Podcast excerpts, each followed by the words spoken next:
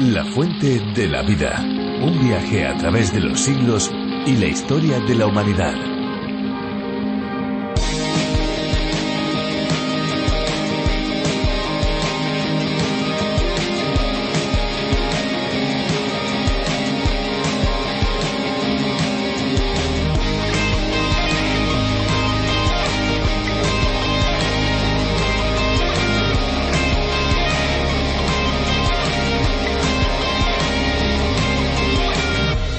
Entre los animales marinos extraños y peculiares podemos mencionar el engullidor negro.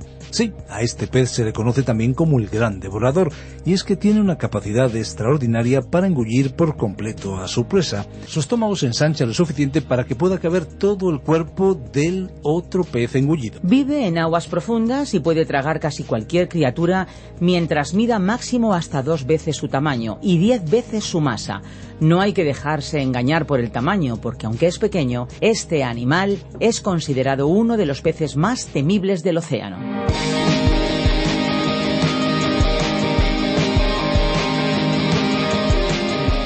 Hola amigos, bienvenidos. Soy Esperanza Suárez y junto con todo nuestro equipo de producción les damos la bienvenida. Aquí estamos para acompañarles en la Fuente de la Vida.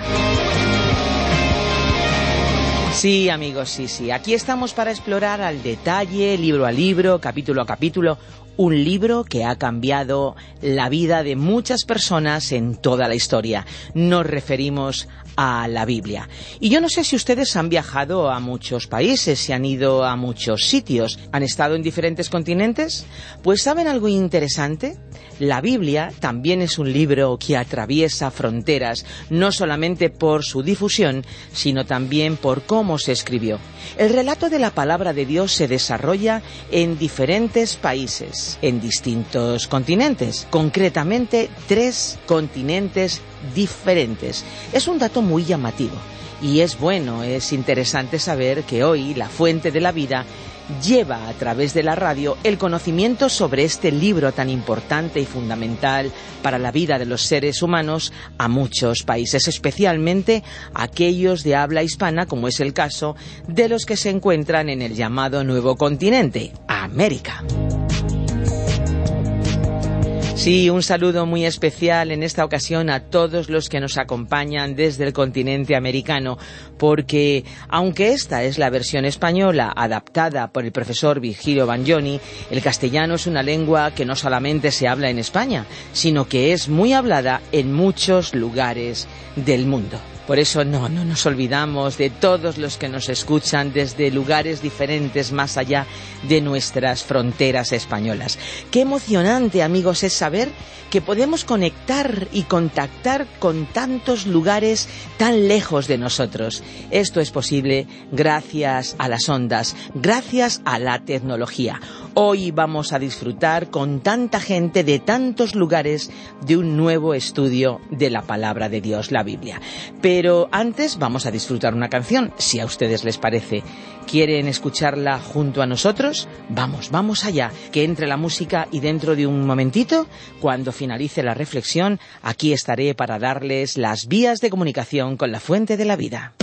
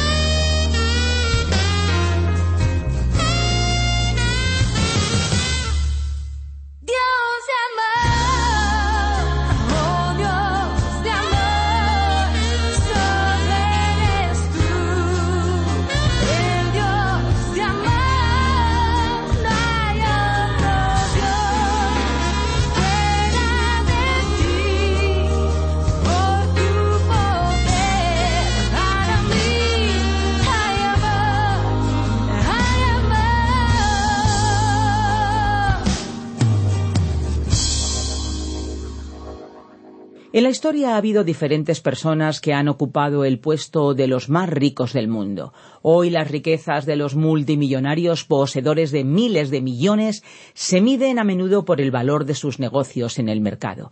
También se puede calcular la fortuna de los más pudientes según la cantidad de oro, de ganado o de territorios, entre otros elementos valiosos que poseen. Pero aunque se juntaran todos los ricos del mundo y unieran sus riquezas, ni aún se aproximarían a aquel que es el auténtico dueño del universo. Se trata de Dios, el creador de todo lo que existe. Sobre él seguimos aprendiendo en el capítulo 2 de Ageo en el Antiguo Testamento en la Biblia. Pero antes de dar paso a la reflexión, les vamos a facilitar nuestro número de WhatsApp. 601 20 32 65. Llamen, escriban, póngase en contacto con nosotros. 601 20 32 65. La fuente de la vida.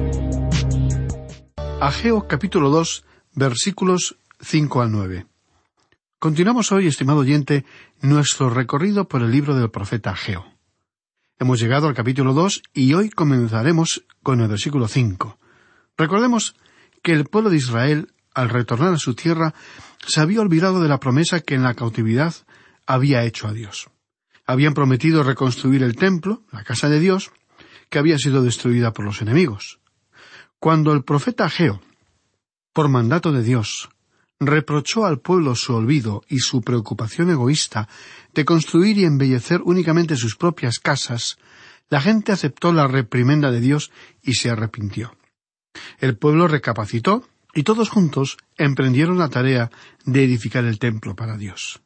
En el programa anterior comentamos que los más ancianos estaban tristes, quejosos y muy molestos porque ellos recordaban el esplendor y la magnificencia del primer templo construido por el rey Salomón. Al contemplar el desarrollo de las obras de la construcción, todo les parecía pobre e insignificante.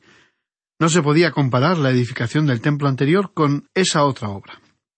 Pero Dios envió palabras de ánimo y aliento a través de Ageo a todos los sectores de la sociedad, para todas las personas, al líder político, al gobernante, al líder religioso, pero también para el pueblo llano.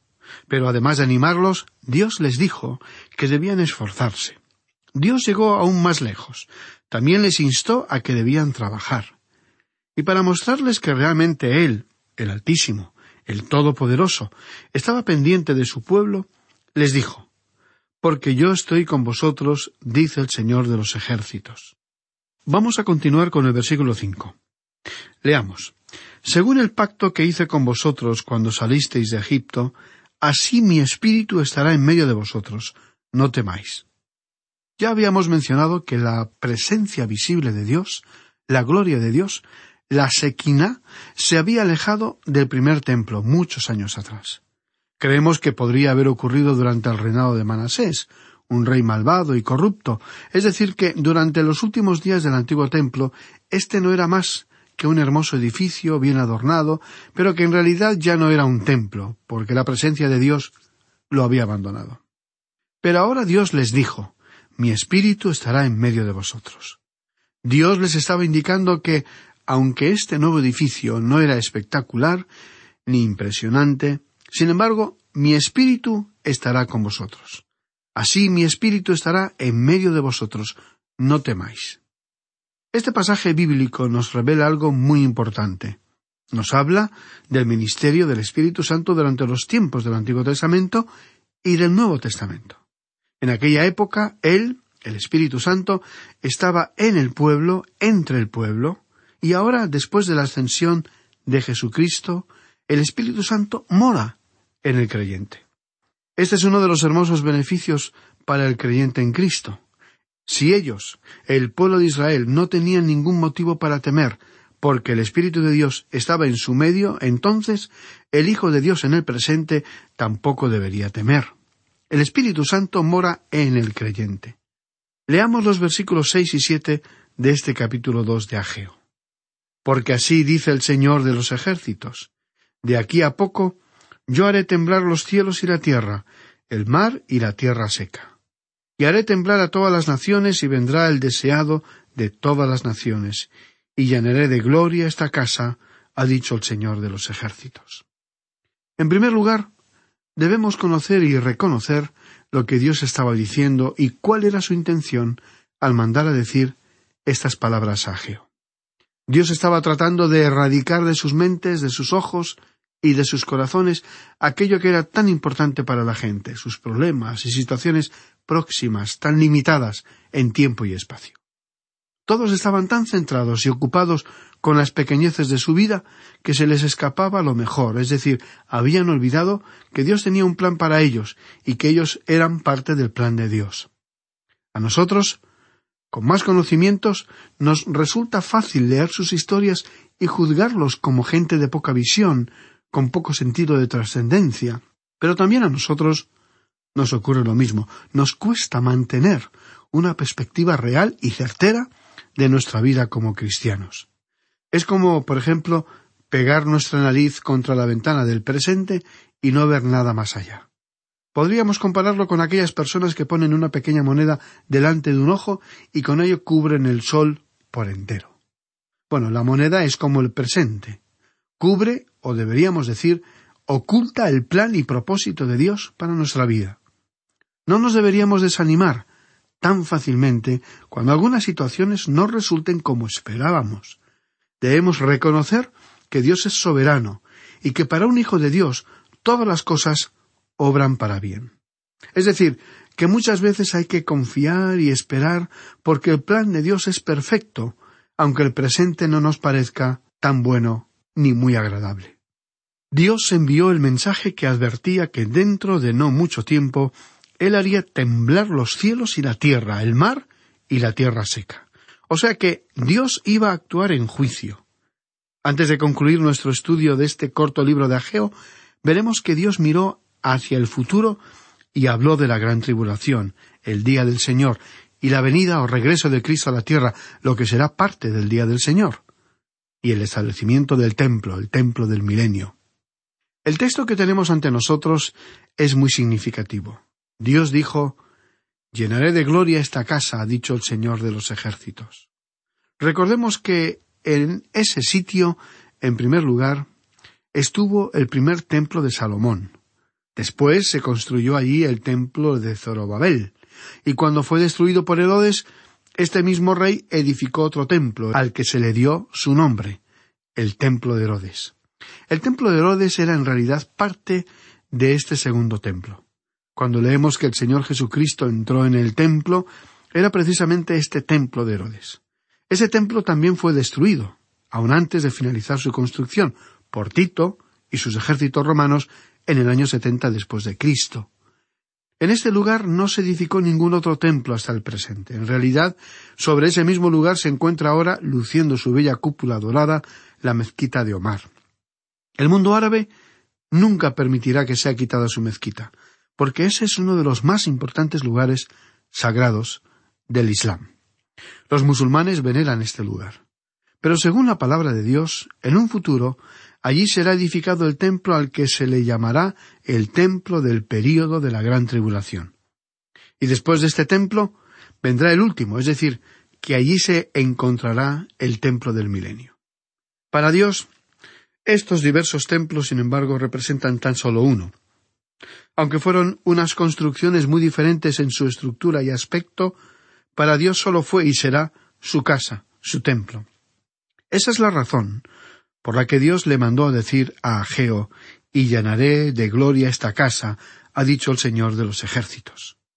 El Altísimo, Él sacudirá y hará temblar a todas las naciones de la tierra.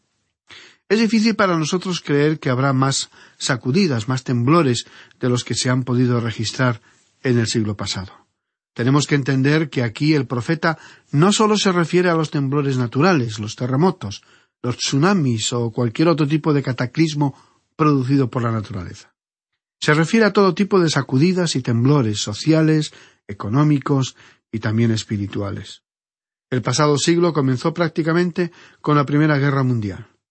Ese terrible evento hizo temblar de angustia, terror y mucho sufrimiento a todas las naciones del mundo, aunque muchos otros incidentes también sacudieron al mundo. Ocurrió una depresión a escala mundial y una Segunda Guerra Mundial. Después de esos trágicos eventos, han habido otros muchos acontecimientos terribles sobre este planeta, incluyendo la complicada situación energética producida por el petróleo. Todos esos eventos han afectado y sacudido a la economía de las naciones. Pero, al estudiar la palabra de Dios, podemos deducir que todo lo anterior es una minucia comparada con el sacudir y el temblor que Dios provocará en un futuro que sólo Él conoce y determina. Dios dijo, llenaré de gloria a esta casa. Y creemos que la gloria de Dios, la Sequiná, vendrá con Cristo cuando Él regrese por segunda vez a la tierra. Creemos que esa es la interpretación correcta de la afirmación que Jesucristo hizo en el famoso discurso o Sermón del Monte. Él dijo, entonces aparecerá la señal del Hijo del Hombre en el cielo. Y a continuación, en el siguiente versículo, Cristo habló de la gloria del Señor.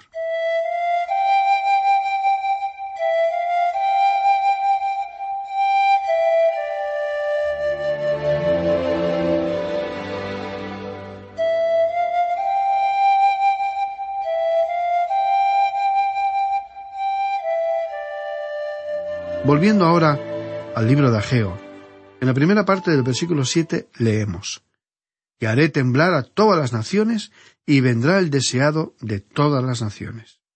Desde el mismo comienzo de la primera iglesia cristiana, los comentaristas y estudiosos bíblicos interpretaron el título de El deseado de todas las naciones como una clara referencia a Cristo. Pero, ¿es Cristo el deseado de todas las naciones? Reconocemos que, para aquellos que esperamos el regreso de Cristo, este es un pensamiento que nos da esperanza y ánimo. En muchas partes del mundo las naciones anhelan encontrar a un líder fuerte y capaz de resolver los problemas casi milagrosamente y liderar al pueblo hacia una sociedad de bienestar que erradique los males que aquejan a este planeta Tierra. El escenario mundial está esperando a un personaje carismático capaz de coordinar los esfuerzos de muchas naciones en pro de la paz, la protección del medio ambiental, la distribución justa de los recursos de este planeta que erradicaría el hambre de millones de seres humanos. El mundo entero apoyaría a un personaje que libertaría con sus promesas, trabajo y logros a las naciones necesitadas. Según la palabra de Dios, llegará ese día pero será el anticristo. El anticristo, el Mesías de este mundo, el supuesto Salvador de las naciones, a este sí le aceptarán cuando Él venga. No creemos que las naciones esperan el regreso del Señor Jesucristo, ni siquiera aquellas que ostentan un notorio arraigo cristiano. Este pasaje presenta de una manera muy clara al personaje a quien se está refiriendo. Volvamos a leer los versículos siete y ocho de este capítulo dos de Ageo y haré temblar a todas las naciones, y vendrá el deseado de todas las naciones, y llenaré de gloria esta casa, ha dicho el Señor de los ejércitos. Mía es la plata y mío es el oro, dice el Señor de los ejércitos. Ahora, ¿qué es lo que desean todas las naciones? Bueno, todas las naciones necesitan un respaldo económico, en reservas de oro, en recursos naturales, en fuentes de energía, etc. Ninguna nación tiene suficiente estabilidad económica y muchas guerras se han llevado a cabo para ganar poder y obtener más recursos en oro y plata. En la construcción del primer templo se utilizó entre tres a dieciocho millones de euros en metales preciosos de oro, joyas y plata. Al leer el relato en el libro de Reyes y en el libro de Crónicas, nos damos cuenta de que en su día el rey Salomón había acaparado el mercado del oro de aquella época. Salomón tenía mucho oro, y éste fue utilizado para decorar el primer templo. Quizá usted recuerda la historia en la que ciertos embajadores llegaron a la corte del rey Ezequías y éste les mostró, orgulloso y ostentosamente, todo lo que tenía. Imprudentemente mostró todas sus riquezas, los tesoros que había pertenecido al primer templo de Salomón. A su regreso, estos embajadores informaron al rey Nabucodonosor de los asombrosos tesoros que habían visto en la corte de Ezequías, y esa fue la razón por la cual Nabucodonosor estaba ansioso de conquistar y hacer suyo ese lugar. Al final de la lucha, el oro fue llevado a Babilonia. Cuando se comenzó la reedificación del templo, llamado el templo de Zorobabel, el pueblo no tenía oro ni tampoco había plata, y por lo tanto la decoración y los adornos eran muy sobrios y sencillos. Esa fue la razón principal por la cual algunos de los más ancianos estaban quejosos al recordar con nostalgia el maravilloso primer templo.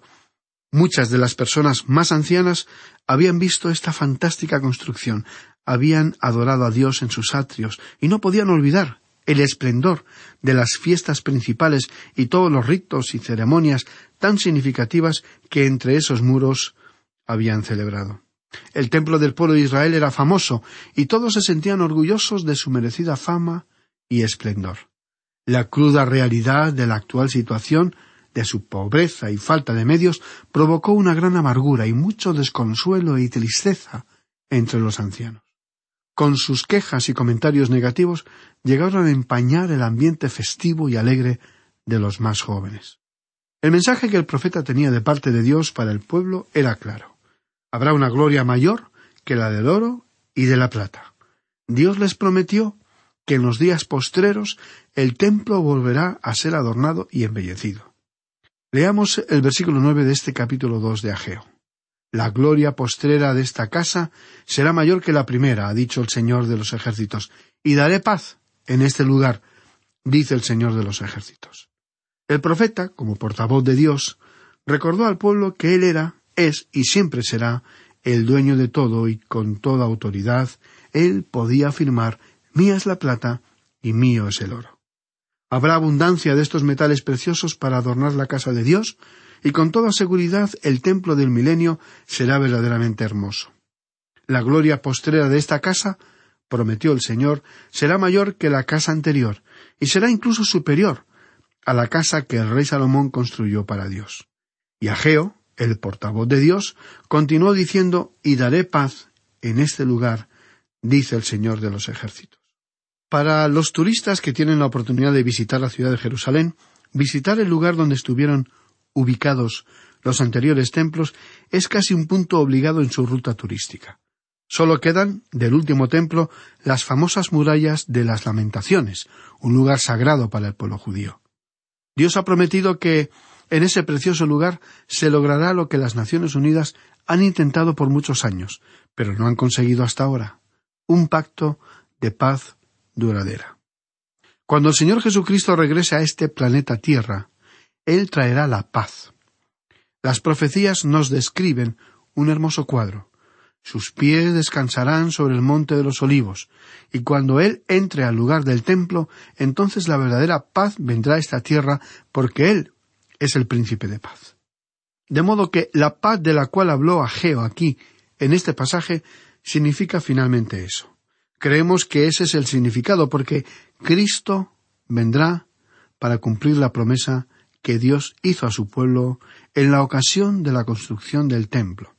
Seguramente, estimado oyente, recordará que los ángeles proclamaron a los pastores que descansaban junto a sus rebaños en los campos de Belén que había nacido aquel cuyo nacimiento traería paz a los hombres de buena voluntad. Es decir, su venida traía paz a los hombres que tenían una correcta relación con Dios, que han reconocido y saben que sus pecados fueron perdonados.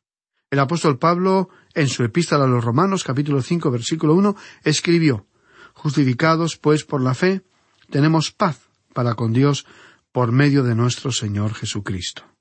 Pero, además, hay una paz especial para el corazón del creyente, la paz que sobrepasa todo entendimiento. La primera vez que Jesucristo vino a la tierra, vino para traernos esa clase de paz. Pero la próxima vez que Él regrese a nuestro planeta, traerá la paz mundial. Será la clase de paz que este mundo desea, necesita y persigue, y que, a pesar de todos los esfuerzos, no ha podido obtener hasta el presente.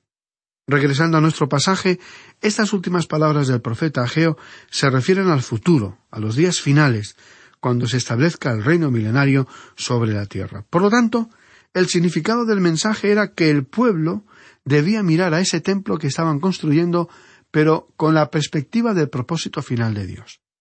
Y así es como nosotros también deberíamos mirar y contemplar las circunstancias que nos rodean, estimado oyente. Deberíamos evaluar y contrastar todas las situaciones de nuestra vida a la luz de la eternidad. Deberíamos observarlas a la luz de los propósitos que Dios tiene para usted y para mí. Si Dios es por nosotros, ¿quién contra nosotros? nos recuerda la Escritura. No permitamos que las circunstancias presentes nos aplasten y derroten.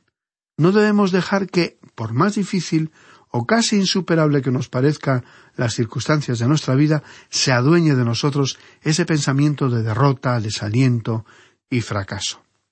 Cuando el profeta Geo escribió en el versículo ocho Mía es la plata y mío es el oro, él estaba hablando de tesoros materiales, de bienes materiales.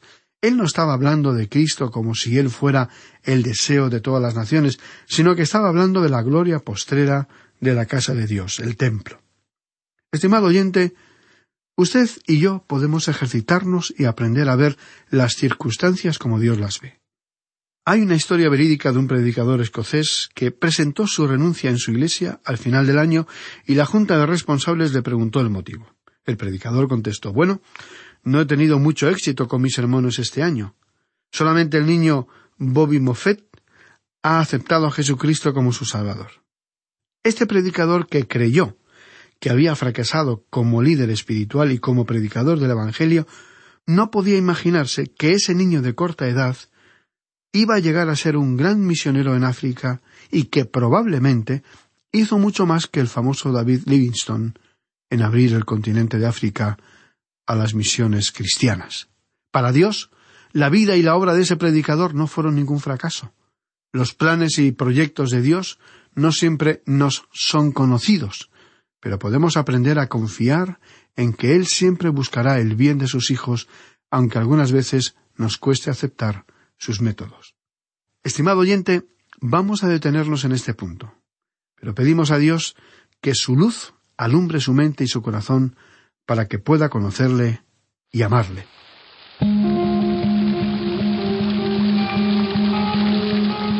Amigos, muchas gracias por acompañarnos una vez más en La Fuente de la Vida. El programa se acaba, pero nosotros podemos seguir en contacto. Pueden llamarnos al 91 422 0524 o bien al 601 20 32 65. Recuerden que si llaman desde fuera de España pueden pulsar el prefijo más 34. Y si desean enviarnos un correo electrónico lo pueden hacer a la siguiente dirección info arroba radioencuentro.net info arroba radioencuentro.net El programa de hoy y los anteriores están disponibles en nuestra web lafuentedelavida.com o bien en la aplicación La Fuente de la Vida que se puede encontrar también con el nombre a través de la Biblia. Nos despedimos ya, pero no sin antes recordarles algo muy importante. Hay una fuente de agua viva que nunca se agota beba de ella.